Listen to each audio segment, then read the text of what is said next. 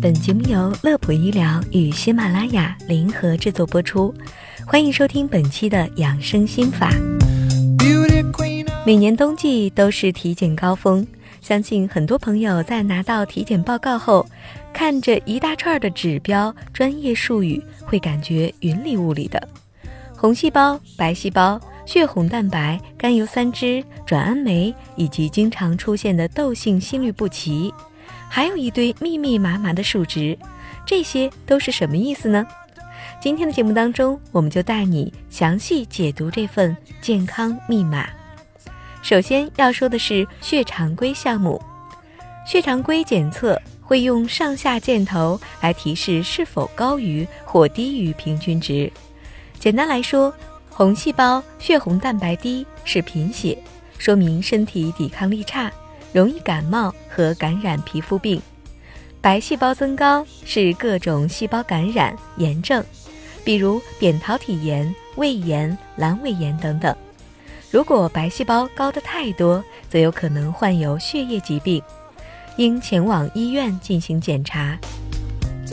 中性粒细胞比率增高是细菌感染炎症等，降低则可能显示梅毒性感染。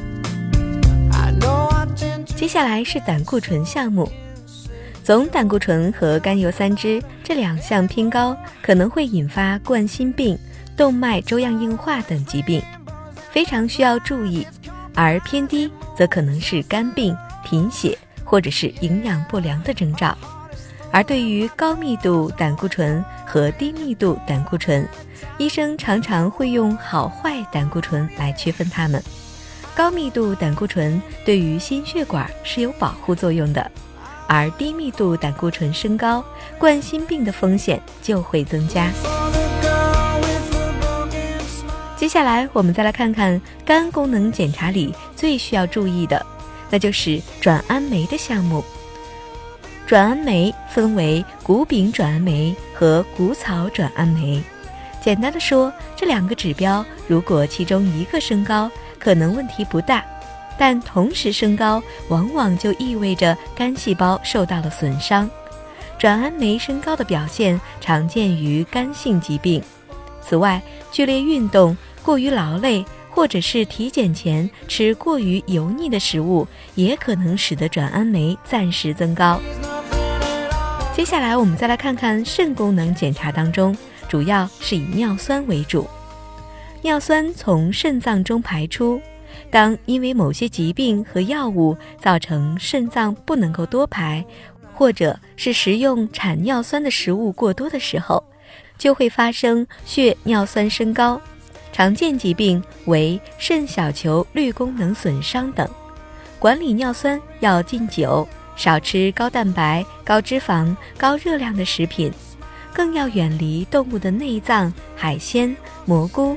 豆子等富含嘌呤的食物，尿酸特别高的，一定要配合药物治疗。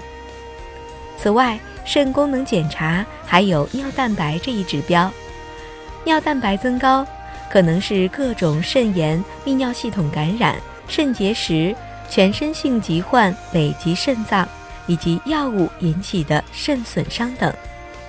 最后要说的就是常见的窦性心律不齐。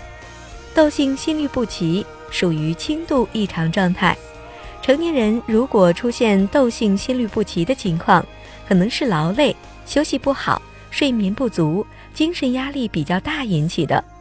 但是总体来讲，窦性心律不齐的情况应该是一个比较轻的情况，只要调节的好，基本上没有什么很大的问题。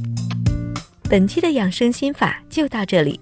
今天为大家简单介绍了一些体检指标的小常识，希望可以对您有所帮助。